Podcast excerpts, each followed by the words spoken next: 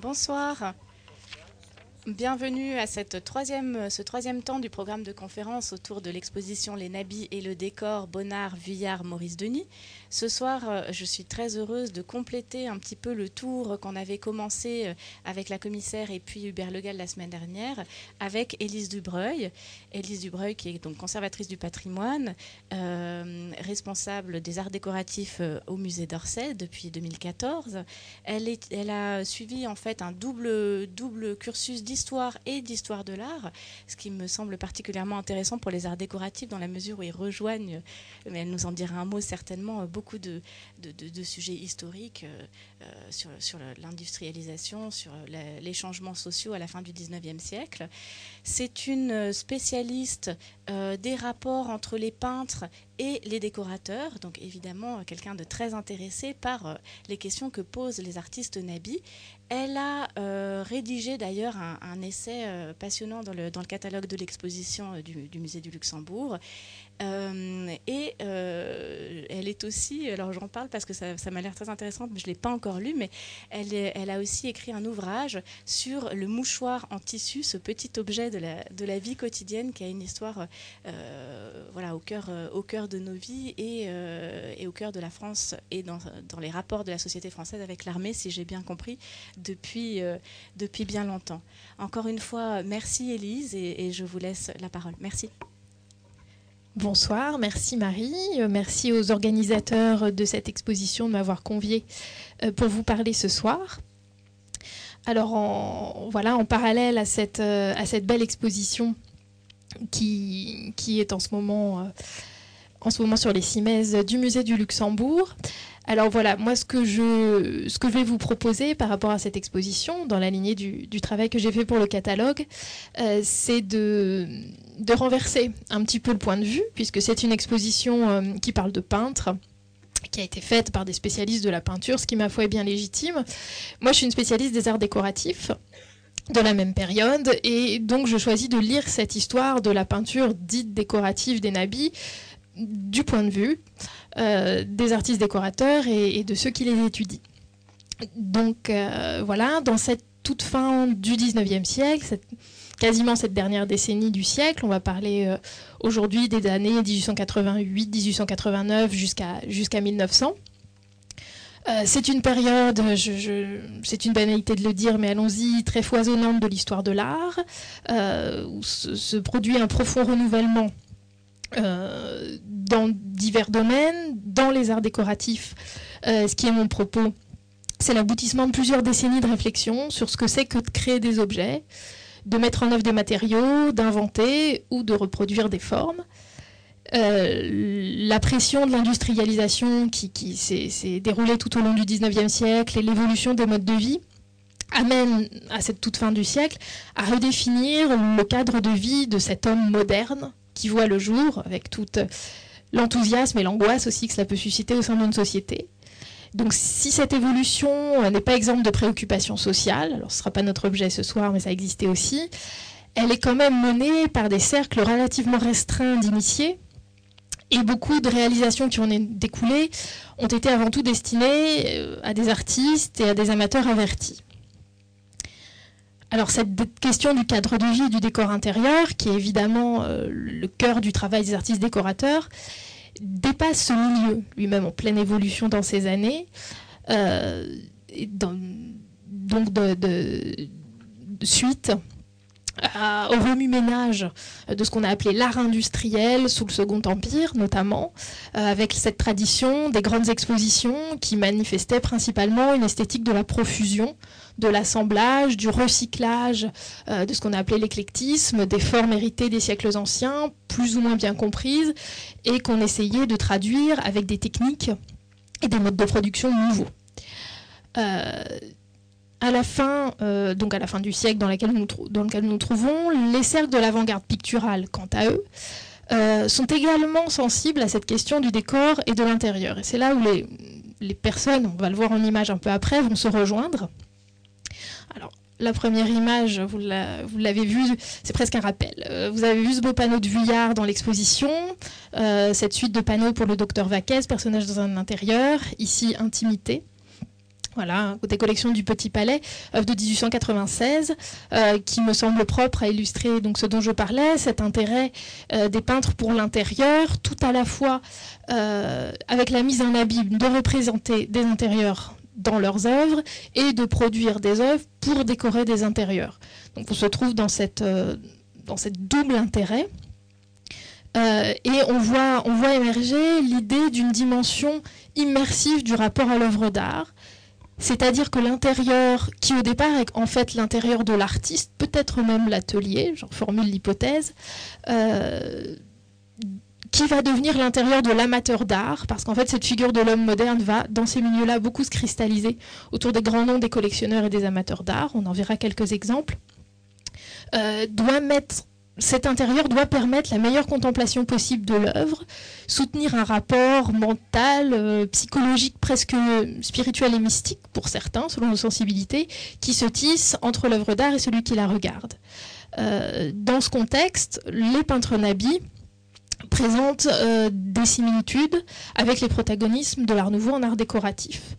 Euh, à la fois en termes de chronologie, puisqu'on est presque exactement, j'y reviendrai après, euh, dans la même chronologie, un, mouvement court, euh, puisque l'art nouveau à proprement parler, on en voit les premières, les premières expressions autour de 1889-90 et son, à la fois son expression la plus, la plus forte pour ce qui est de la France en tout cas. Ce sera l'exposition de 1900, il, perdurera peu passé cette date.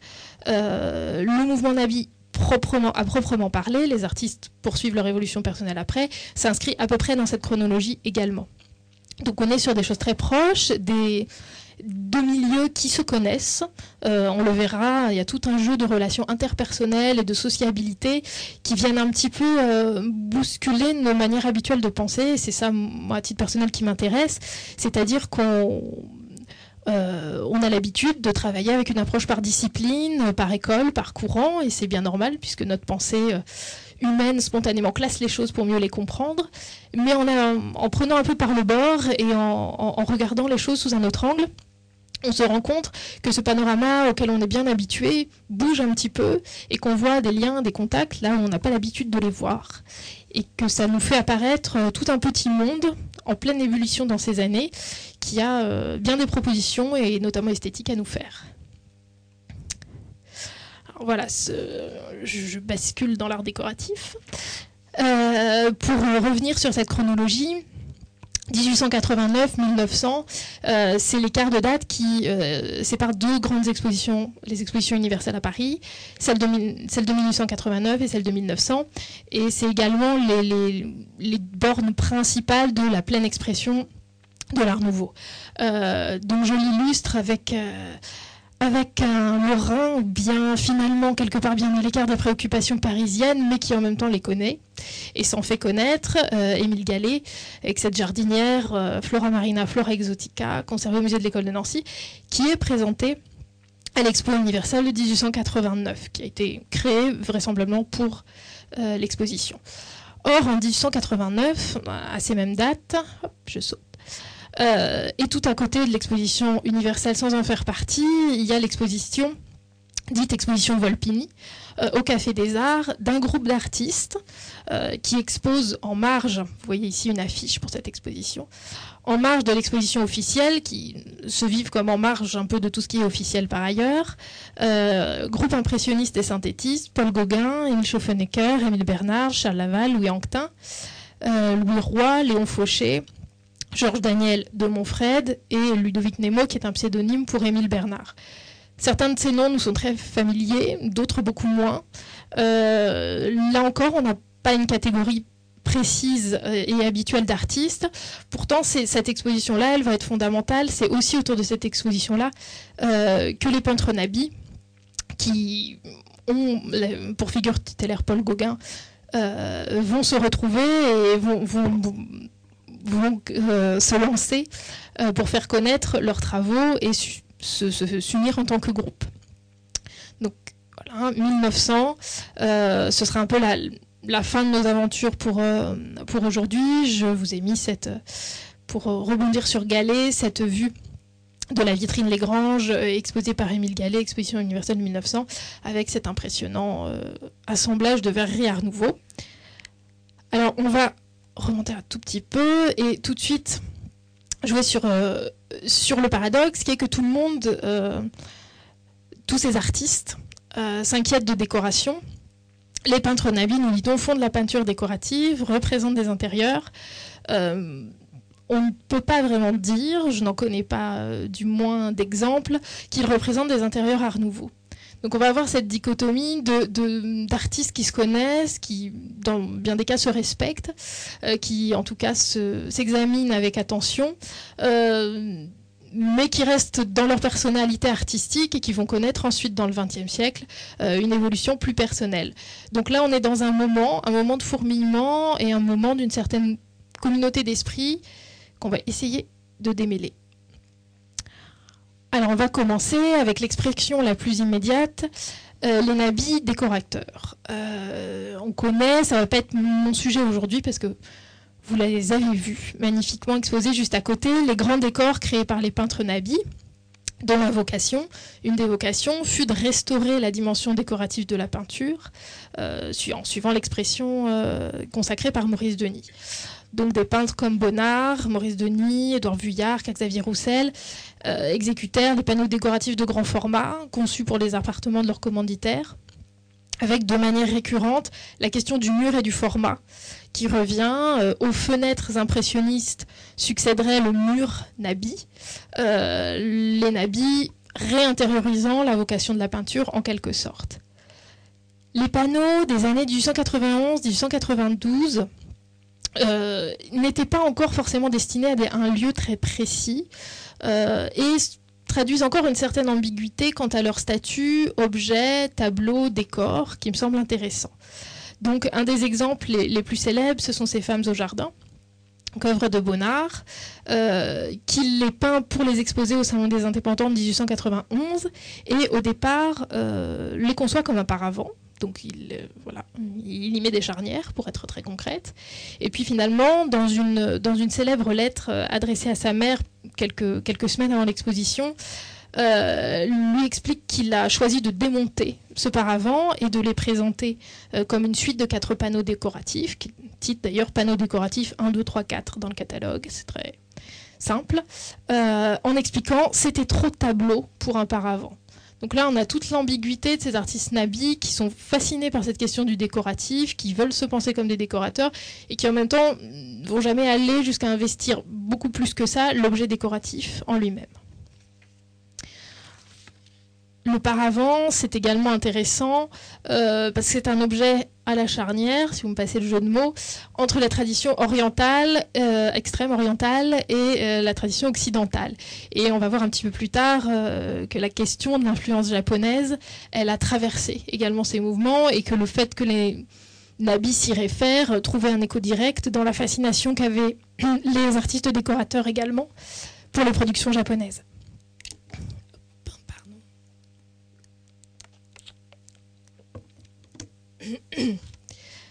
Alors, exact, euh, également un exemple euh, d'Edouard Vuillard, le paravent dit des marais, qui au final est une suite de panneaux euh, présentés comme ceci aujourd'hui, donc de 1892, mais dont le, pastel qui constitue une forme d'étude et de dessin préparatoire est assez évocateur sur aussi la, la fascination pour l'objet, la tentative de s'approprier cet objet euh, et peut-être les difficultés rencontrées. Alors plus tard, euh, Bonnard compose en 1894 ce paravent, ensuite édité en 1897, paravent dit de la promenade des nourrices. Donc euh, il écrit également toujours à sa mère, correspondance est précieuse. Euh, j'exécute un paravent, c'est la place de la Concorde où passe une jeune mère avec ses enfants, des nounous, des chiens en haut faisant bordure, une station de fiacre. Euh, le tout sur fond blanc et cru qui rappelle tout à fait la place de la Concorde quand il y a de la poussière et qu'elle ressemble à un petit Sahara. Voilà, les choses n'ont pas forcément beaucoup changé de ce point de vue-là. Euh, voilà, quiconque a traversé les Tuileries part en, sec. donc il, commence par peindre cette composition, puis quelques années, trois ans après, l'a fait éditer par un système de lithographie à cinq couleurs. ces grandes feuilles sont alors vendues en feuilles détachées. Que, que les propriétaires peuvent ensuite monter, comme ce fut le cas pour cet exemplaire qui, est conservé, qui est conservé à Orsay. Voilà, alors je, passe plus rapidement sur les derniers, les derniers, les dernières réalisations des amis dans le domaine du paravent. Maurice Denis s'approprie également avec sa personnalité euh, ce thème, avec ce, beau paravent de l'éternalité de 1905, qui je crois montré dans l'exposition. Autre, euh, euh, autre, champ exploré par les nabis à travers la personnalité, cette fois-ci de Paul Rançon, le papier peint donc voilà, ce projet de papier peint euh, de Paul Rançon avec les canards, qui inclut, enfin qui, reprend la problématique technique du papier peint, à savoir la question des raccords. Il faut que le motif puisse se recomposer évidemment quand on, juxtapose les, feuilles ou les laits. Euh, donc conçu pour être proposé à une fabrique anglaise, euh, Rançon, à, l'instar de Maurice Denis, dessine plusieurs projets de papier peint. dans les années dans les années 80, la fin des années 80, pardon. Euh, on sait que ces, projets n'ont pas abouti, mais que, euh, mais que c'est un exercice pour Rançon qui l'a, qui l'a beaucoup inspiré et euh, dans lequel Maurice Denis, lui, a persévéré. Voilà, ici Maurice Denis, Les bateaux roses, un exemple qui, je crois, est dans l'exposition de ce même travail de composition. Autre objet également euh, à la fois à la frontière euh, de l'Orient et de l'Occident qu'est l'éventail, et également un objet euh, qui traditionnellement, tout au long du 19e siècle, euh, si, l'on veut se, concentrer sur cette période, a été investi par les peintres, celui de l'éventail. On connaît quelques éventails de Degas, la, tradition en est reprise, Gauguin également fait des dessins pour des éventails. Là, c'est Maurice Denis qui, conçoit cet éventail des fiançailles, sur lequel il déploie son style qui est son style pictural. Paul et France Rançon, qui euh, travaillent en couple pour ces projets de tapisserie de laine, euh, puisque euh, Paul dessine et France met en œuvre sur son métier à main, dans le cadre domestique, quelques, tapisseries de ce genre, dont, le printemps, que nous reverrons plus tard, qui a été exposé de nombreuses reprises et qui a fait l'objet d'un achat par l'État assez, assez précocement enfin, pour conclure sur ce. Euh. Oh mon dieu, ça s'en va tout seul. Voilà. Euh, pour conclure sur ce thème, cette boîte à cigares de Paul Rançon que le musée d'Orsay a pu, acquérir tout récemment et qui est également montré dans l'exposition, où euh, on a un petit, un petit jeu. C'est la seule incursion des Nami dans le domaine du travail du bois et de la marqueterie qui vraisemblablement euh, n'a pas éveillé un intérêt tout particulier euh, chez eux. Et euh, chez Rançon, on, constate qu'il a dessiné deux ou trois boîtes comme celle-ci, vraisemblablement destinées au cercle vraiment des intimes, données comme cadeaux ou même qui sont restées dans le cercle familial. ce qui m'intéresse, au-delà de de la dimension très picturale de cet objet avec ses quatre, euh, cinq faces peintes même, enfin peintes, lapsus, euh, marquetées. Euh, c'est l'objet, puisqu'il euh, s'agit d'une boîte à cigares. Le cigare, c'est un objet de sociabilité, puisque c'est les cigares qu'on fume euh, entre amis après un repas dans ces sociabilités masculines de la fin du 19e siècle. Et c'était probablement voilà l'objet aussi d'un lieu de rencontre entre amis et entre amis artistes, et des discussions qui pouvaient se, se développer à ce moment-là. Et puis, c'est un clin d'œil au mythe qui a longtemps prévalu, que le talisman de Paul Sérusier aurait été peint sur le d'une boîte à cigares, ce qu'on sait maintenant être faux, mais euh, qui a longtemps été le, voilà, enfin, qui a contribué certainement à l'aura de, cette œuvre, à laquelle une exposition est actuellement consacrée au musée d'Orsay. Voilà, donc, commissaire et ma collègue Claire Bernardi, je vous encourage à voir si ce n'est déjà fait. Euh, voilà. Alors pour terminer, je vous montre quelques-uns des panneaux des jardins publics d'Édouard Vuillard que vous pouvez également voir dans l'exposition, les, cinq panneaux qui font partie des collections d'Orsay ici. euh, là, on n'est plus dans le paravent, on est dans les décors euh, pour, pour les Natanson. néanmoins, le format des panneaux, le type de sujet, le type d'exécution des, des guerres éloignées de ce que faisaient les, les nabis dans l'optique plus de l'objet décoratif. Donc on voit qu'il y a une porosité entre cette appréhension par eux de l'objet décoratif et ce passage au grand décor. Euh, mais en même temps, ça nous, ça nous rappelle que pour ces artistes peintres, euh, finalement, le, vrai sujet, ça a toujours été la peinture.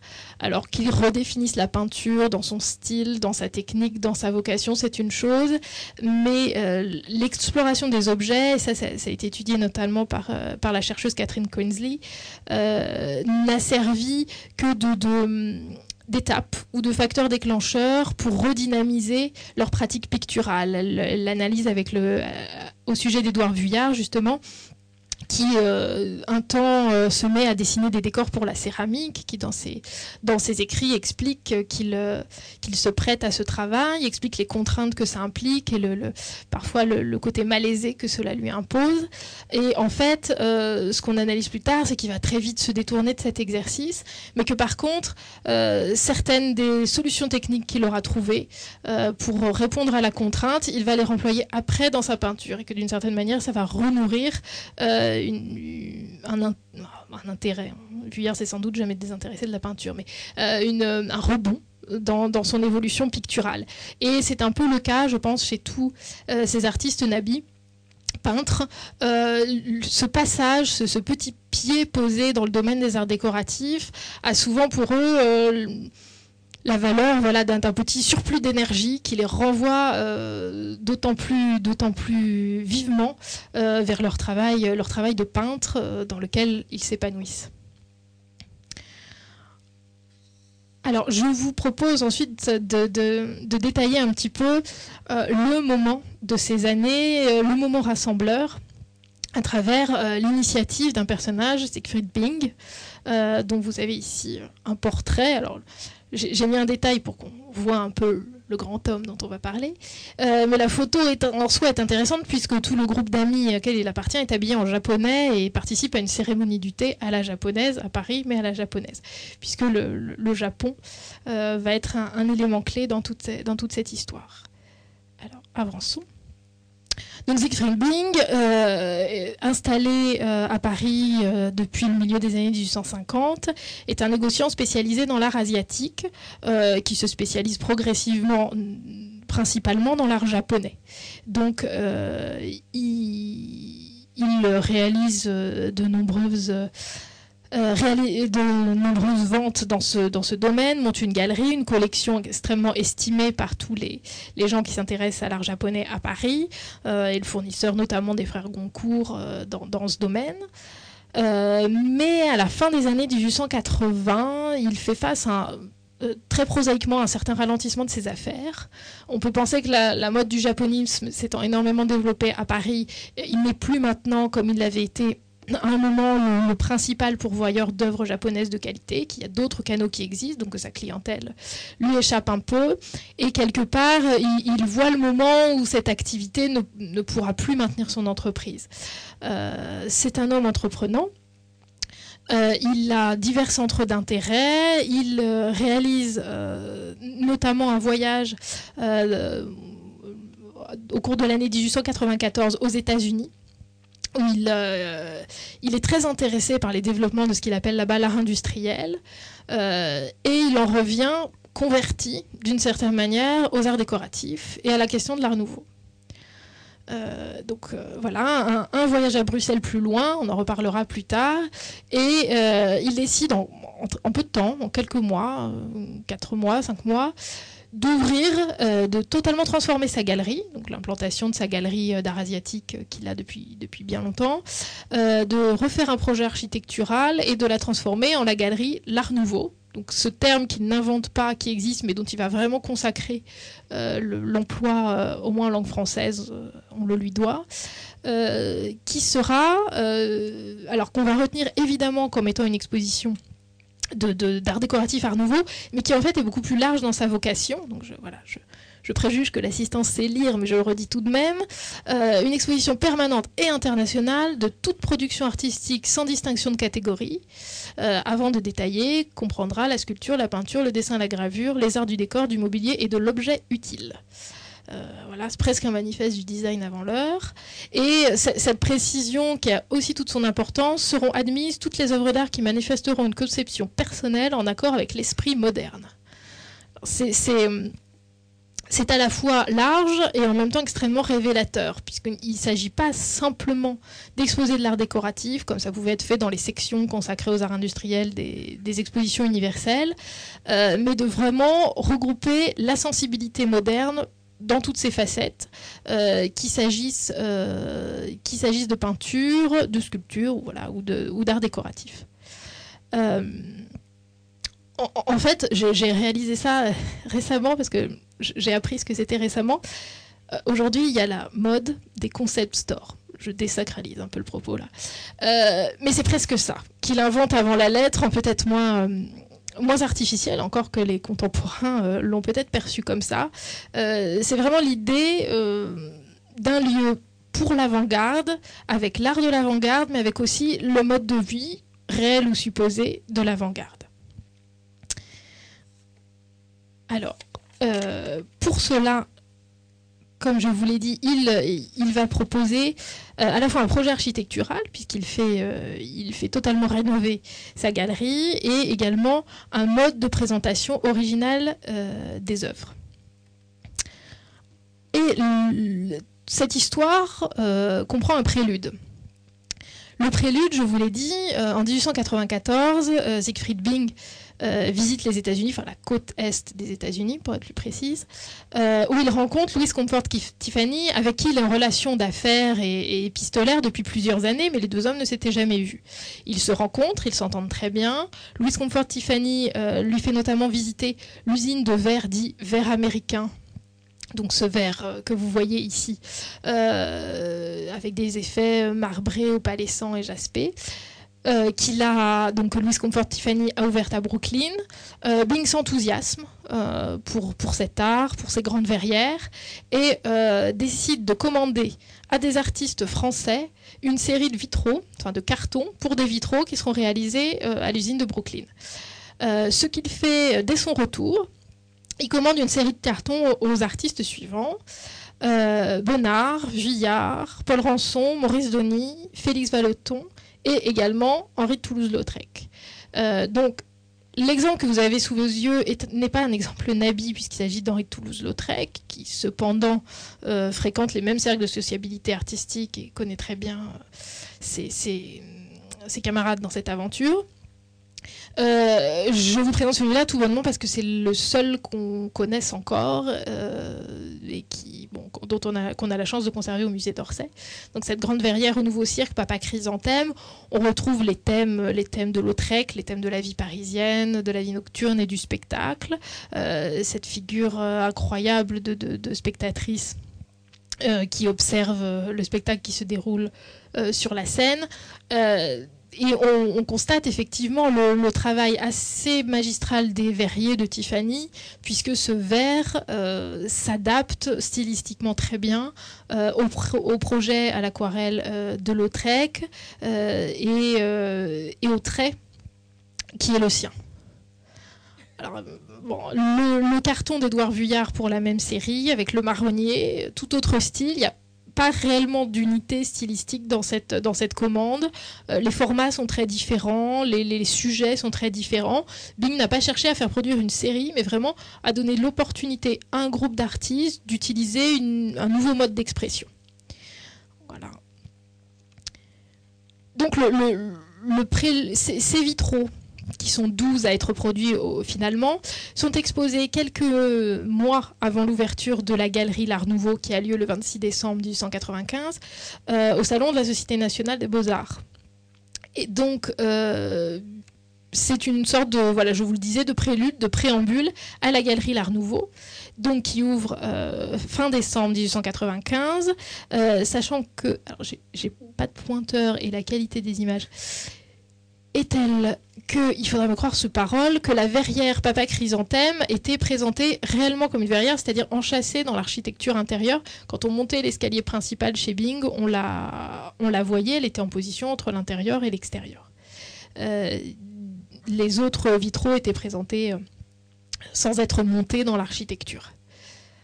Euh, nouveauté, nouveauté de la présentation de Bing,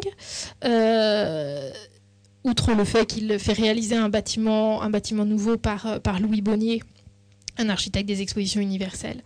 Euh, après avoir essayé de se mettre d'accord avec Victor Horta pour que le, maître belge lui consacre, consacre du temps à ce bâtiment, euh, mais les deux hommes ne se sont pas, ne se sont pas mis d'accord, sans doute parce que les goûts d'Horta étaient trop onéreux pour Bing, qui quand même en, en marchant entendait qu'il y ait une rentabilité à l'affaire et surtout devait faire exécuter les travaux en quelques mois. Alors, la nouveauté euh, de la présentation tient à ce qu'il y a d'une part une partie de présentation de tous les arts ensemble. Donc là, vous voyez la sculpture au milieu, les objets d'art dans les vitrines qui sont des vitrines euh, autour desquelles on tourne, et euh, le long des murs, tout ce qui est peinture, dessin, estampes. Mais Bing fait également réaliser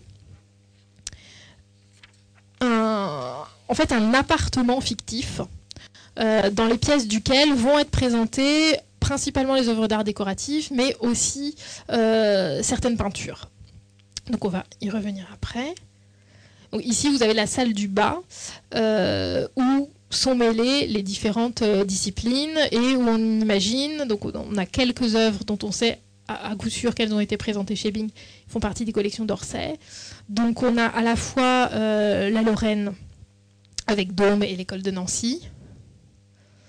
Köping, la, sphère germanique euh, de, Bing est évidemment originaire de la région de, la zone allemande et de la région de Hambourg plus précisément. Et Louis Comfort Tiffany, dont Bing est en fait le, seul et puis principal euh, revendeur en, Europe. Alors je vous disais, dans, les, dans les salles de cet appartement fictif euh, que Bing euh, fait réaliser à l'étage. Euh, il les fait réaliser par l'architecte et décorateur Henri Van Velde, qui est la cheville ouvrière de cette présentation. Donc il se rend en Belgique à la fin de l'année 1894, juste, juste rentré de, des États-Unis, et convainc Henri Van Velde de l'aider dans cette entreprise. Donc c'est Van de Velde qui va organiser toute cette présentation et intégrer euh, dans cet appartement les œuvres des artistes euh, peintres en particulier qui, sont proposées, ainsi ce, cet ensemble euh, de toiles de Vuillard qu'on appelle l'album.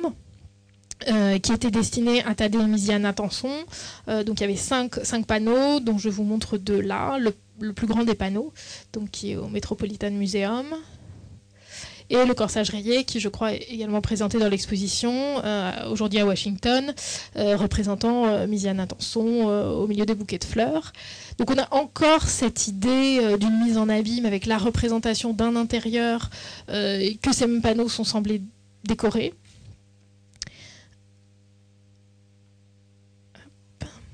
Ensuite, voilà, après cette, après cette, euh, antichambre donc décorée par les panneaux de Vuillard, il y a ce qu'on appelle la salle à manger de Van de Velde. Donc voici une photographie ancienne. Euh, donc les murs sont ornés de panneaux décoratifs de Paul Rançon. On a, essayé une restitution de cette atmosphère euh, au sein de l'exposition, puisque la plupart de ces panneaux sont conservés maintenant au musée Maurice Denis. Évidemment, ce qu'il nous manque, c'est le mobilier euh, dessiné par Henri Van de Velde. Et sur la table, comble du chic, le service de table en porcelaine décoré par Édouard Vuillard, donc pour le critique d'art Jean Schopfer, qui, qui lui-même publiera aux États-Unis un article sur l'Art Nouveau en prenant comme principal exemple de l'Art Nouveau ce service, de manière un peu un peu étonnante, intéressante, mais il avoue à la fin de l'article être le propriétaire du service, donc le, masque tombe. Euh, on reste éthique. Euh, il y avait, on, voit au, fond que cette salle à manger donne accès à une autre salle qui était un fumoir et cabinet d'amateurs, également décoré par Henri Van de Velde, euh, qui l'avait entièrement meublé et décoré et qui abritait des toiles néo-impressionnistes, notamment le moulin en flamme de Theo von Rieselberg. Donc voilà, je vous remontre toile de rançon, une des assiettes euh, d'Edouard Vuillard et euh, le moulin en flamme de Theo von Rieselberg qui décorait la pièce de Van de Velde. Donc là, on, commence à comprendre que euh, la diversité stylistique règne dans l'entreprise de Bing, euh, qu'il a vraiment rempli son contrat euh, de faire appel à toutes les sensibilités personnelles de l'art moderne, puisqu'il va réussir à, à, exposer ensemble néo-impressionnistes, artistes nabis, mais également des gens comme Albert Bénard, qui décore euh, une rotonde de, laquelle nous n'avons plus de traces, euh, Charles Conder, euh, peintre anglais, et enfin une chambre à coucher entièrement décorée et meublée par Maurice Denis.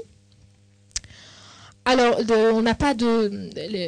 Les, archives de Bing ne sont pas connues. Donc, on a, on a une documentation qui n'est pas pléthorique sur, euh, sur cette question-là.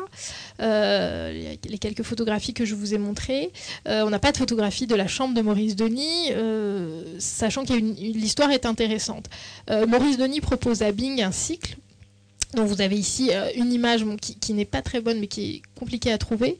La farandole, euh, donc cycle euh, inspiré par un livre de Schumann qui, retrace l'évolution d'une jeune fille. C'est censé être une chambre de jeune fille.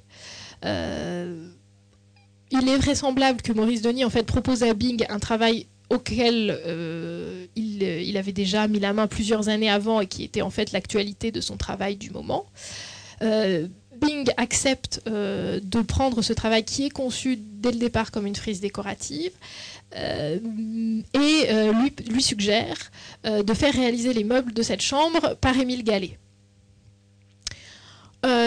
finalement, Maurice Denis est réticent à cette idée, a du mal à admettre la personnalité d'un autre artiste dans cette chambre-là. Bon, peut-être que le lien entre le travail de Maurice Denis et celui d'Émile Gallet du point de vue esthétique n'est pas d'une évidence totale. Euh, donc il n'y aura pas de meuble de Gallet. Maurice Denis dessine lui-même du mobilier pour cette chambre, euh, qui est, mobilier qui est réalisé à la hâte euh, par, un, par un ébéniste qui est même plus un, menuisier, Eugène Pinte. Et cette pièce-là sera un gros échec, puisque le mobilier euh, est unanimement mal reçu. Vandevelde, qui coordonne un peu toute cette affaire dans ses mémoires, qui sont très rétrospectives, donc à, prendre aussi un peu avec des passettes, qui globalement jettent un regard assez négatif sur l'expérience de Bing, euh, explique que euh, l'ouverture de la galerie de la Nouveau a été, je cite, aussi mal préparée que possible. Bon, donc on part pas euh, dans un optimisme triomphant, mais il explique que dès le début, il essaye de, convaincre Bing de ne, pas, de ne pas exposer ses œuvres, de ne pas mettre en place le mobilier donc dessiné par Denis. Et de fait, euh, la chambre ne restera finalement exposée qu'une quinzaine de jours, à l'issue de laquelle euh, Denis, insatisfait du résultat, euh, demandera de toute façon à décrocher ses panneaux, puisqu'il commence à, en vendre certains, donc notamment celle-ci, la farandole, qu'il vendra à son ami Gabriel Trarieux. voilà.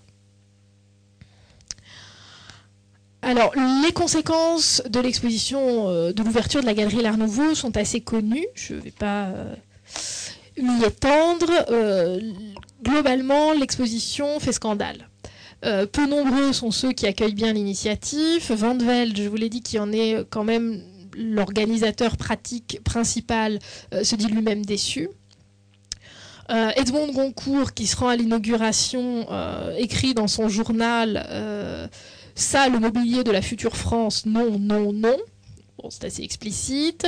Arsène Alexandre, dans Le Figaro, écrit un article extrêmement virulent contre Bing, euh, qui contient cette, euh, cette phrase qui est restée célèbre et qui traduit également le caractère politique et, xénophobe de l'opposition à l'art nouveau, à savoir tout cela sans l'anglais vicieux, la juive morphinomane ou le belge roublard, ou une agréable salade de ces trois poisons. Voilà, donc c'est dire aussi que ces questions euh, de décor et de chambre de jeunes filles pouvaient quand même à l'époque agiter puissamment les consciences et être vraiment des, réels sujets, aussi sur la scène politique. Euh, il n'y a que Gabriel Mouret, critique d'art décoratif, qui écrit dans différentes revues et qui est correspondant à Paris de la revue anglaise The Studio, euh, qui va y écrire un article plutôt bienveillant, mais en anglais publié à Londres, et il ne se prononcera jamais véritablement très favorable à cette initiative à Paris, euh, quand bien même il a décrit euh, l'expérience comme étant digne d'encouragement dans la revue anglaise.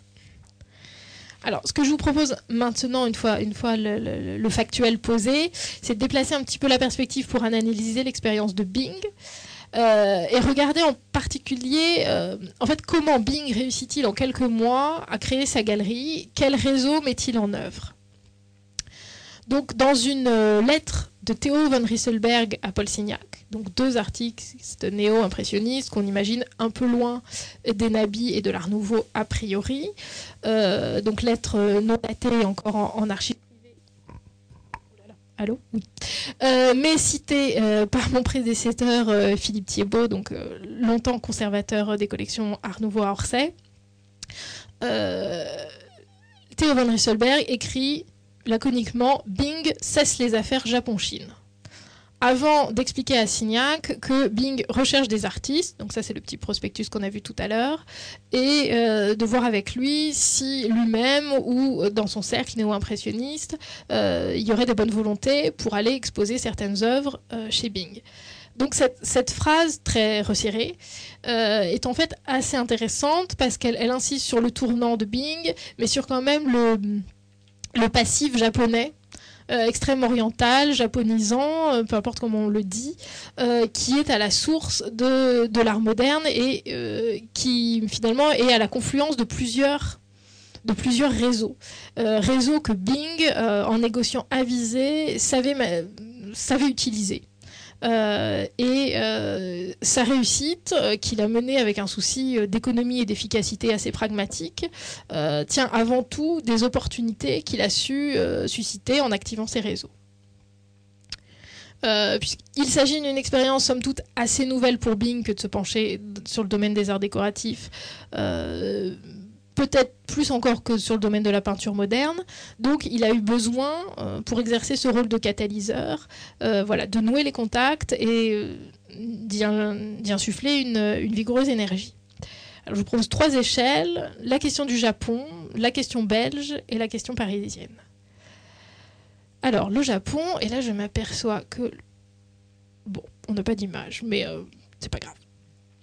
Euh, juste redire rapidement, comme je vous l'ai dit, que Bing, à la base, est un importateur d'art asiatique, notamment japonais, qui lui a permis d'être connu des artistes. Notamment, il prête énormément pour. Euh, il, expose, fait exposer ses estampes dans la grande exposition de 1890 à l'école des Beaux-Arts. Euh, exposition qui est visitée par énormément d'artistes. Bing reçoit la visite à la fois de Vincent Van Gogh et de Paul Gauguin. Euh, mais également des protagonistes du milieu des arts décoratifs ou le Japon, parce qu'il y a aussi une tradition, euh, je dirais une culture matérielle qui n'a rien à voir avec la nôtre, est une référence constante et quasi obsessionnelle euh, pour les protagonistes de l'art nouveau qui recherchent précisément à fonder un nouveau rapport à l'objet. En 1888, euh, Bing avait lancé une revue mensuelle intitulée Le Japon artistique pour publier justement des recueils de formes, des, reproductions des mangas Gokuzai, des choses comme ça, euh, à l'usage des artistes et des décorateurs et euh, faire connaître cet art japonais aussi à une couche un peu plus modeste de la société. ce document aura une forte diffusion chez les artistes. Euh, l'exposition euh, des stampes euh, japonaises à l'école des beaux-arts en 1890 suscite des vocations. C'est notamment là que de nombreux artistes commencent à, acquérir ce qu'on appelle les crépons japonais, dont notamment Bonnard possédait une belle collection qui est, partiellement montrée dans l'exposition. il il présentait aussi, Siegfried Bing, une partie de, sa collection d'art japonais au sein des expositions universelles et encore en 1889. Alors après la question japonaise, euh, la question belge, autre exotisme, Bruxelles. Alors, euh, la charnière effectivement de cette histoire euh, parisienne et japonisante est belge. Bing, première étape, en tant que citoyen d'origine allemande, s'y était réfugié au cours des événements de 1870-71. On ne sait pas exactement ce qu'il y avait fait alors, mais il y avait passé plusieurs semaines. Euh, il y voyage euh, après son retour des États-Unis, donc fin 1894 et, en 1895, alors qu'il travaille à son projet de reconversion vers les arts décoratifs. Euh, il va faire deux rencontres assez décisives à ce moment-là, à la fois Julius Meyer-Kreff, allemand comme lui, critique d'art, appelé par la suite dans le XXe siècle à une carrière assez exceptionnelle de critique d'art, mais qui dans ces années-là s'intéresse et c'est à mon sens également révélateur de l'importance des arts décoratifs pour la construction de la modernité dans ces dernières années du siècle, à la question des arts décoratifs. Euh, c'est vraisemblablement Julius Meyergreff qui le convainc d'aller voir Henri Van de Velde euh, et de faire affaire avec lui, alors que Van de Velde commence tout juste sa carrière d'architecte et décorateur en étant en train d'aménager sa propre demeure à Bruxelles, le Blumenwerf, donc qui est là sa maison familiale. Euh, et euh, au cours de ce séjour à Bruxelles, Bing va visiter euh, plusieurs, euh, plusieurs initiatives. La Maison d'art de la Toison d'Or, fondée en 1894, donc quelques mois avant, par, une société qui s'appelle la Société Anonyme d'Art, chez Edmond Picard, Edmond Picard étant avocat, mais représentatif de ces grands bourgeois euh, bruxellois qui vont soutenir l'art des avant-gardes. Et ce qui est intéressant, c'est que ces expositions euh, de la Maison d'art de la Toison d'Or ont lieu dans la demeure de Picard, qui laisse les artistes accrocher, que ce soit peinture ou art décoratif, au sein de, des pièces d'habitation. Euh, donc en fait, c'est peut-être là que naît cette idée d'appartement fictif euh, pour présenter euh, à la fois euh, œuvres d'art et mobilier. À Bruxelles également, il peut accéder, notamment par l'intermédiaire de Van de Velde, qui en fait partie, aux expositions de la librairie esthétique. voilà, donc vous avez ici une affiche de l'exposition de 1896 réalisée par Theo von Rieselberg, à laquelle participe massivement Henri Van de Velde, héritier du cercle Les Vins. Euh, voilà, qui, est autre cercle artistique bruxellois, euh, dont un des protagonistes était Georges Lehmann, qui est graphiste, euh, dessinateur, on dirait aujourd'hui graphiste, qui a réalisé de nombreux projets d'affiches, de publications, de catalogues et de prospectus, et qui en fait va ensuite faire la même chose pour Bing. C'est lui qui va, c'est lui qui met en page l'annonce prospectus qu'on a vu tout à l'heure et qui va et qui va continuer dans cette voie. Euh, donc, en fait, si l'on analyse euh, ce cercle de la libre esthétique, donc euh, le, cercle Les Vins fondé en 1884 est devenu la libre esthétique à partir de 1894, on y retrouve, outre la présence dominante d'Henri Van Velde, une diversité stylistique de peintres et de dessinateurs qui rappelle celle qu'on observera ensuite chez Bing. Une dimension internationale de la présentation, mais qui fait en fait la part belle à la peinture parisienne. Euh, dès 1888, on y, admire les œuvres de Signac ou de Lautrec, également d'Albert Bénard, qui sera également euh, donnera des décors pour Bing, ou Paul-Émile Blanche, euh, moins connecté a priori à ses avant-gardes, mais que Bing exposera également.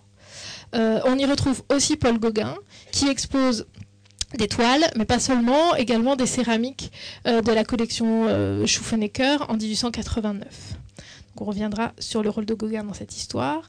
Je vous ai parlé de Georges Lehmann. Et enfin, à partir des années 1890, euh, les expositions de la libre esthétique s'ouvrent au Nabi. Donc Maurice Denis va y exposer pratiquement tous les ans à partir de 1892, Paul Ranson, Ripoll Ronaille, le Nabi hongrois, euh, Bonnard à partir de 1896, Vuillard à partir de 1901, un peu plus tardivement, et Pierre Xavier Roussel en 1902. Euh, pour Rançon, il expose parfois, on retrouve dans les, dans les listes, ce sont les mêmes œuvres qui ont figuré à des expositions de la libre esthétique et à des expositions euh, de Bing. Euh, voilà. Et l'Art Nouveau en tant que tel expose à la libre esthétique en 1901, mais dans un, je vous en reparlerai dans une configuration un peu différente. Et en parallèle euh, de ces artistes peintres et dessinateurs, euh, les expositions de la libre esthétique accueillaient depuis les origines de l'art décoratif au regard de ces heures d'avant-garde. Alors, signe d'une certaine hiérarchie dans les arts. Les catalogues, quand les catalogues sont mixtes, euh, pour ce qui est des arts décoratifs, les choses sont en général très peu détaillées. Donc voilà, c'est comme ça qu'on se retrouve avec des mentions trois céramiques de Paul Gauguin. On ne sait pas lesquelles. Il est mentionné que c'est la collection de Schuffenecker, mais Schuffenecker en possède quelques-unes. On, ne peut pas à, ce stade avancé plus avant. On retrouve également les noms de Bigot, d'Alexandre Charpentier, de Delaherche, d'Henri Cros, euh, de Lemayer Tesmar, également des productions de Louis Comfort Tiffany à partir de 1896, pour le coup probablement dans un mouvement inverse par l'influence de, Siegfried Pink. Euh, donc une, forme d'influence retour de la galerie parisienne vers le cercle bruxellois. Donc après ces détours, on va revenir à Paris avec des éléments dans les poches euh, pour mieux comprendre euh, ce, que, ce que cette recomposition de l'avant-garde picturale a à voir avec nos artistes décorateurs. Donc on est en... Alors je, vais synthétiser. On est en pleine recomposition avec l'idée qu'il faut une suite à l'impressionnisme. Euh, on a les néo-impressionnismes, dont le terme même, c'est une époque aussi qui génère beaucoup de, titres, de théories, de non-courants, et c'est pas innocent, dont le nom même explicite assez bien euh, qu'ils se vivent comme les continuateurs des impressionnistes avec une technique radicalement nouvelle fondée sur la division de tons. Euh, ils sont présents, on l'a vu à la fois euh, en Belgique et euh, chez Siegfried Bing, avec notamment les œuvres de Seurat et de Signac et de Theo van Rieselberg. mais également l'affiliation de ceux qui se vivaient comme les impressionnistes et synthétistes, qui sont les gens de l'exposition de Volpini dont il était question en introduction, et notamment Paul Gauguin et Émile Bernard, qui, eux, vont arriver euh, à eux deux, et en s'en disputant beaucoup la paternité, à la question du synthétisme comme, euh, comme nouvelle avant-garde. Et en même temps de tout cela, dans, à la fin des années 1880, le groupe Nabi se constitue suite à l'expérience fondatrice euh, de Sérusier, l'été 1888 à Pont-Aven avec Gauguin, et la réalisation, nous en parlions tout à l'heure, de l'œuvre Le Talisman. Donc on a une porosité du groupe Nabi avec le groupe de Pont-Aven qui, est bien connu. Et euh, un, relais, euh, une référence constante à la figure euh, sans doute en plus très charismatique de Paul Gauguin, et d'autant plus charismatique qu'il s'en va, puisqu'il entame ses voyages, sa, rupture avec le monde civilisé et son, évolution personnelle, qui peut donc assez aisément rester un tuteur mythique dans l'esprit de ces artistes, qui sont aussi d'assez jeunes artistes de manière générale. Euh, donc je, je, vous ai mis ici L'œuvre magistrale de Paul Gauguin, La vision après le sermon de 1888, peinte pendant cet été 1888, euh, alors euh, que le cercle de sociabilité de Pont-Aven se, se, met en place. Euh, il collabore avec Émile Bernard. Paul Sérusier vient prendre sa leçon, comme il le dira plus tard, auprès de lui. C'est un moment où tout ce groupe est resserré et se retrouve quand même autour de cette esthétique la question euh, de la plaque colorée, la question de l'effacement progressif de la perspective au profit de l'étagement des plans et la question de l'arabesque. Euh, ces questions-là qui vont trouver une résonance dans la définition de ce qu'on va appeler la dimension décorative de la peinture. C'est pour ça que je vous en parle. Par ailleurs, euh, Paul Gauguin est un artiste interdisciplinaire, pardon, donc euh, voilà, je vous renvoie pour ça à l'exposition euh, qui a eu lieu il y a un peu plus d'un an maintenant au Grand Palais, Gauguin l'alchimiste qui explorait euh, cette, cette, figure pas forcément si bien connue que ça de Gauguin peintre, mais également Gauguin sculpteur, Gauguin graveur, Gauguin céramiste. Euh, en vous montrant ici le cabinet intitulé Le paradis terrestre, euh, donc sculpté et peint par Paul Gauguin et Émile Bernard, sans qu'on sache très précisément différencier la part de l'un et la part de l'autre euh, au sein de la création de ce mobilier, conservé actuellement à Chicago, acheté relativement récemment et également quelques exemples des céramiques de Gauguin. Donc j'ai choisi volontairement euh, des exemples issus de la, collection d'Emile Schuffenecker dont je vous parlais tout à l'heure, euh, qui, pardon, euh, qui auraient pu faire l'objet de ces expositions à Bruxelles sans qu'on en ait pour autant la certitude. Donc ce vaste porte-bouquet. commenté par Félix Fénéon, grand commentateur et promoteur des néo-impressionnistes qui lui donne le titre d'Atahualpa, donc en, en, écho à l'enfance l'enfance sud-américaine de Gauguin, et qui s'enthousiasme pour cette œuvre assez dérangeante et étonnante, il est vrai. Le pot anthropomorphe de 1889, également, également de la collection d'Emile. Euh, et en fait, ce qui, est intéressant, c'est que Gauguin, euh, petit à petit, vient au travail sur le décor, son décor, la mise en scène à la fois de son propre lieu de vie et de travail, euh, comme, euh, comme représentatif de sa vision de l'art et de la vie en général. Donc en fait, de l'auberge du Pouldu qu'il redécore euh, en 1889 euh, avec notamment Meyer de Hahn et dont je vous ai mis là l'un des panneaux jusqu'à l'œuvre finale La Maison du Jouir qui sera cette fois-ci aux îles Marquises. donc vous, voyez ici la, restitution, enfin l'évocation qui avait été proposée au sein de l'exposition de Gauguin l'alchimiste. Gauguin reste une figure fondatrice euh, pour, les, artistes parisiens dans cette idée d'interdisciplinarité, d'artiste énorme qui, fait sien tous les champs de la création.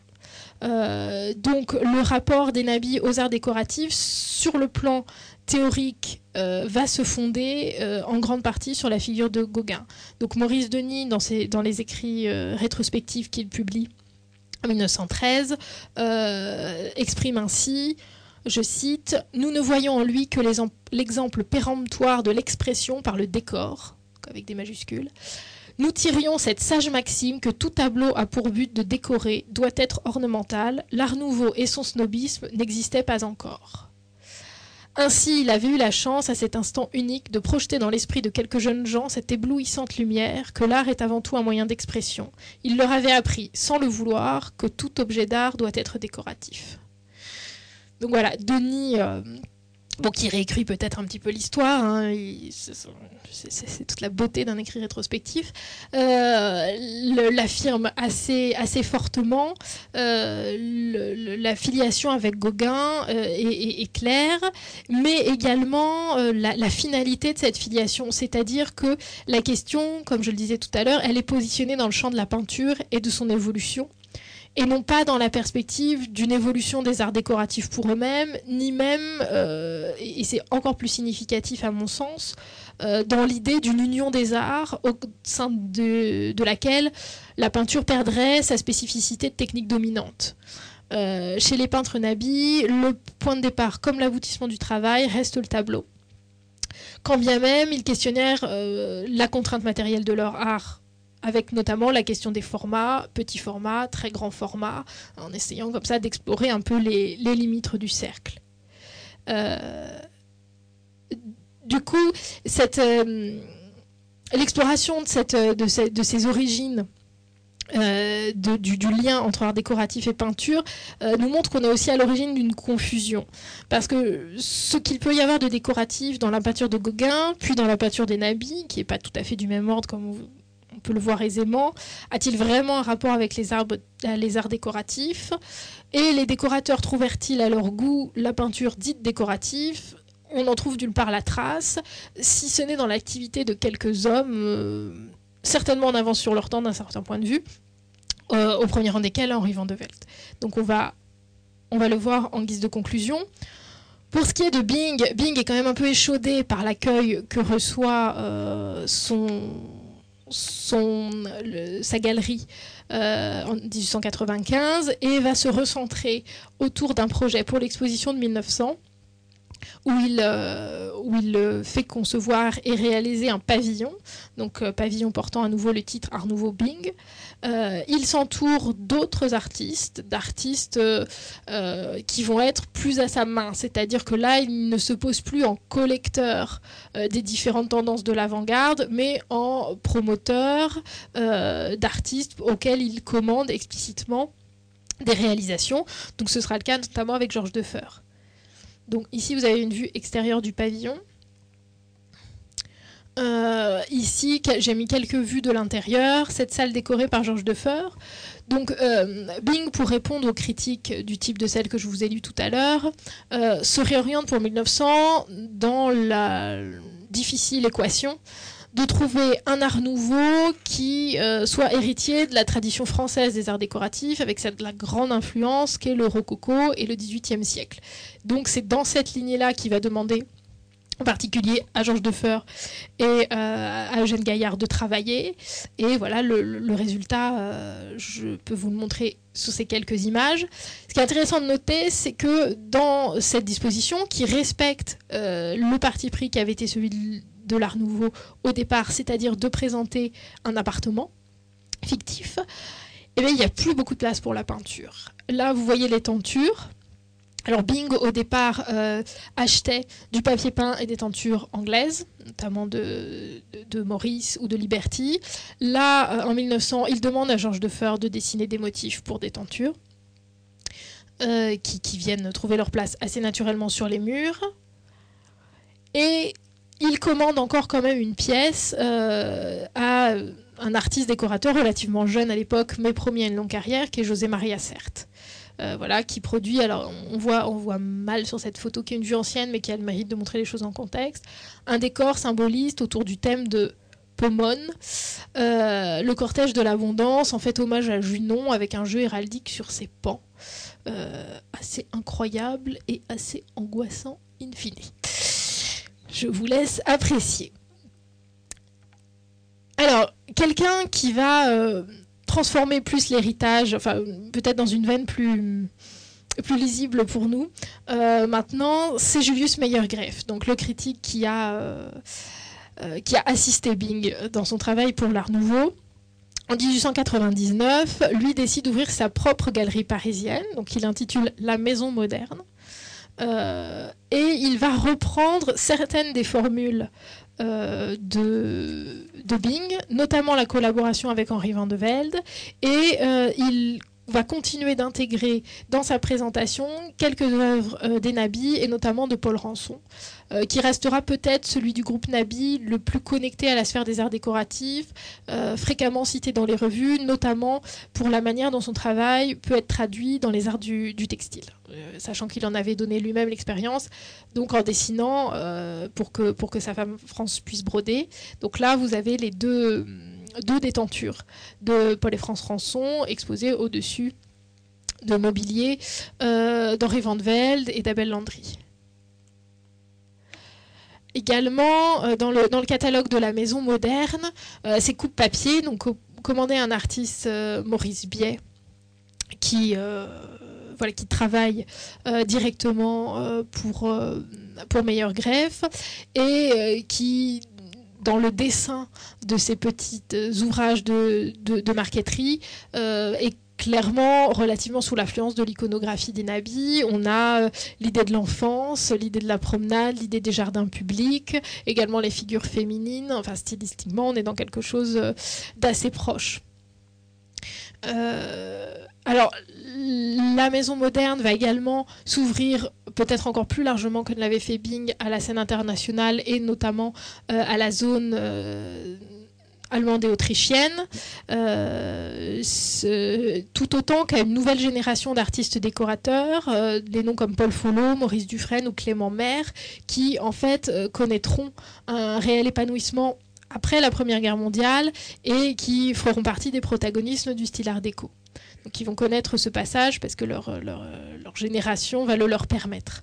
Euh, Meilleur Grève, quant à lui, euh, subit un échec commercial avec euh, la maison moderne, euh, qui ferme dès 1904. Meilleur Grève retourne à Berlin et par ailleurs, évidemment, la montée des tensions entre la France et l'Allemagne ne permettra plus que difficilement la réalisation d'entreprises de ce genre. Euh, pour autant, euh, c'est par l'Allemagne qu'on va conclure avec la salle à manger euh, d'Harry Kessler à Weimar. Euh, cette demeure de Kessler est décorée, orchestrée par Henri van de Velde, qui retourne également au tournant du siècle en Allemagne s'installer définitivement dans laquelle toutefois on trouvera euh, à la fois ici des œuvres de Maurice Denis, également quelques œuvres de Bonnard, de Renoir, de, toute l'école française en réalité. Et cette histoire, euh, pour moi, c'est là qu'elle se révèle. C'est-à-dire ce qui a eu lieu autour de ce rendez-vous un peu manqué entre peintres et décorateurs à Paris en 1895, euh, apparemment sans grande postérité, une fois passé euh, le scandale et les quelques, les quelques coopérations. Euh, a quand même euh, eu un rôle de précurseur par rapport à toute une veine du modernisme. Euh, Van de Velde s'en va à Weimar fonder le courant du Bauhaus avec tous les développements qu'on va connaître pour l'école moderne. Aurait-il pu le faire sans ses expériences précédentes, aussi imparfaites et insatisfaisantes qu'elles aient été On n'en est pas tout à fait sûr. Et ça va aussi être le moyen au-delà des troubles politiques qui vont bientôt secouer l'Europe, de maintenir cette idée d'un art européen euh, d'un art ouvert euh, au-delà des frontières euh, que des personnalités artistiques ou, d'amateurs comme celles des, noms que je vous ai cités traduisent bien. donc voilà, je vais rester à votre disposition pour les questions si vous en avez. Moi, j'ai eu plaisir à, brouiller les lignes en préparant cet exposé entre les répartitions usuelles, entre les disciplines, les styles et les écoles on, voit bien que l'interdisciplinarité, le, chef-d'œuvre total, qui est euh, un souhait affirmé dans les écrits théoriques de cette fin euh, du 19e siècle, à Paris en tout cas, on n'est pas à Vienne, et que donc le Gesamtkunstwerk, ce chef-d'œuvre total euh, wagnérien, il n'existe pas. toutefois, on voit aussi se révéler des choses tout aussi intéressantes et tout aussi porteuses de germes pour l'art moderne. Voilà, je vous remercie.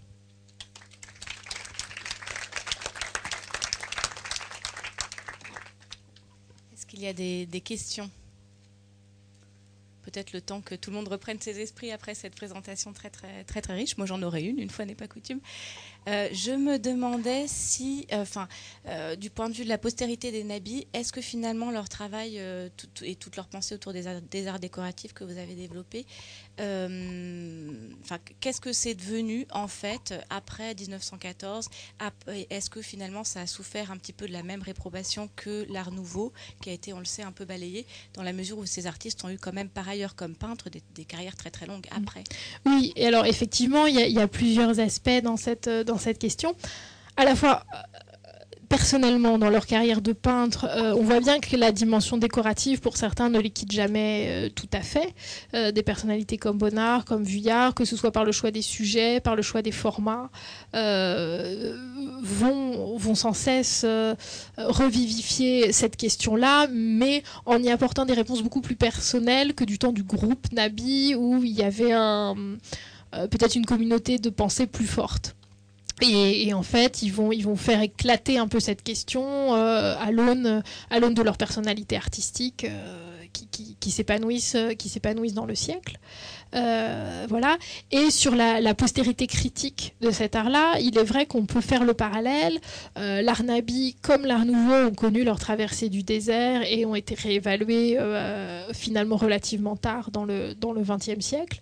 et effectivement, la, dimension décorative, enfin, parler de la peinture nabi comme d'une peinture décorative, jusqu'à très récemment, c'était tout sauf un compliment. Euh, et c'était même pas un constat neutre. Euh, c'est-à-dire que c'était d'évaluer et c'était donner une moindre valeur euh, à cette peinture-là qu'à la peinture dite de Chevalet, voilà, qui, serait, resterait la vraie peinture. Bon, sachant que les travaux des minima deux, trois dernières décennies montrent bien que, en fait, c'est l'éclatement même de ces catégories, de ces modes de pensée qui est en jeu au tournant du siècle et que la question, euh, la question du chevalet, euh, finalement, va devenir euh, une toute petite étoile dans une très grande galaxie. Merci. Est-ce qu'il y a d'autres questions peut-être?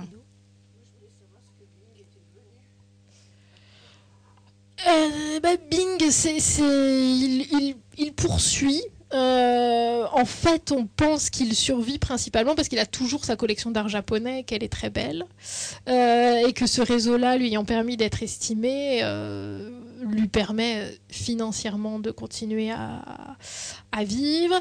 Il se démène beaucoup pour faire connaître les productions de Tiffany. Il organise une sorte d'exposition itinérante dans les capitales européennes. Et c'est par lui qu'on trouve les Tiffany du musée de Hambourg ou du musée de Budapest. En fait, c'est lui qui les vend. Par son intermédiaire que Tiffany les vend à ses musées. voilà. Le, en, revanche, l'Art Nouveau, alors il fait travailler son fils, Marcel Bing, à l'affaire, la, qui prend en main l'atelier de joaillerie, puisqu'en fait, Bing, à partir de 1898-99, plutôt que de demander à des artistes extérieurs de créer des décors ou d'apporter du mobilier, de l'art décoratif pour lui, euh, engage des artistes et les fait dessiner dans un atelier qui est le sien. Donc euh, euh, ces ateliers ne produisent pas vraiment quand il y a une commande, mais ils sortent à minima les prototypes qu'ensuite ils vont faire produire par des praticiens des faubourgs parisiens du, domaine du mobilier. Donc l'entreprise va, connaître quelques euh, commandes importantes qui vont leur permettre d'ameubler quelques propriétés euh, entre les années du 199 et 1903. Puis Bing décède assez rapidement et, euh, et l'entreprise, l'entreprise Périclite, la, la, première vente aux enchères de la collection, je crois, est 1904. Donc en fait, au moment où Meilleur Greffe lui-même ferme sa galerie, celle de Bing n'existe plus non plus. Donc c'est vraiment un, un instant, en fait, cette histoire.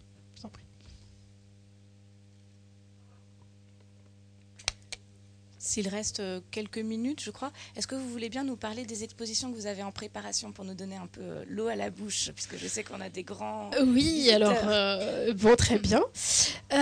nous préparons, alors à titre personnel, je suis impliquée au Musée d'Orsay dans la préparation de plusieurs expositions. L'une qui ouvrira en juin de l'année prochaine, donc en juin 2020, consacrée à l'illustrateur anglais Aubrey Beardsley, voilà, qui est célèbre notamment pour avoir euh, illustré Salomé d'Oscar Wilde, mais pas seulement, un artiste au destin tragique, mort de la tuberculose à l'âge de 25 ans, euh, mais qui, dans cette euh, courte, courte vie, a quand même produit énormément de dessins, voilà, avec des thématiques, des thématiques variées. circulant dans les cercles décadents londoniens, mais avec une réelle originalité, une réelle personnalité artistique. Aubrey Bursley qui euh, fut exposé chez Bing. Donc témoignage encore de la multiplicité euh, des, Et je pense par, par Bruxelles, parce qu'en fait Bursley euh, se rendait assez régulièrement à Bruxelles, avait exposé à Bruxelles, et, j'imagine que c'est par là que Bing a pu le connaître, mais bon, c'est une, une pelote que j'aurai la tâche de démêler encore dans quelques mois. Euh, nous préparons euh, également euh, à Orsay pour cette fois-ci la fin de l'année 2020, début de l'année 21, une exposition interdisciplinaire autour qu'on va, qui va certainement s'appeler Les origines, donc Darwin et les arts. Donc euh, mettre en parallèle histoire des sciences, histoire des arts, euh, comment, comment la pensée de Darwin a été vue, euh, appropriée, interprétée par les artistes, les artistes plastiques. Voilà, donc avec toute une, pour ce qui me concerne, une partie sur l'art nouveau, la question du biomorphisme et de la, question organique à l'œuvre dans l'art nouveau. Et ensuite, à beaucoup plus long terme, pour l'année 2023, moi je suis impliquée dans un projet de rétrospective Gaudi. Voilà donc avec la difficulté qu'on n'amènera pas la Sagrada Familia sous la nef d'Orsay, mais voilà, on va essayer, euh, on va essayer de, faire vivre toute cette question-là. Et justement, le mobilier de Gaudi qui est, très intéressant. Voilà. Bon, ben, je vous remercie. Nous, enfin, pour ceux qui, qui, ont pu avoir des places, on se retrouve le 16 mai pour une conférence, la dernière, sur les nabis et la musique. Merci encore, Élise Dubreuil.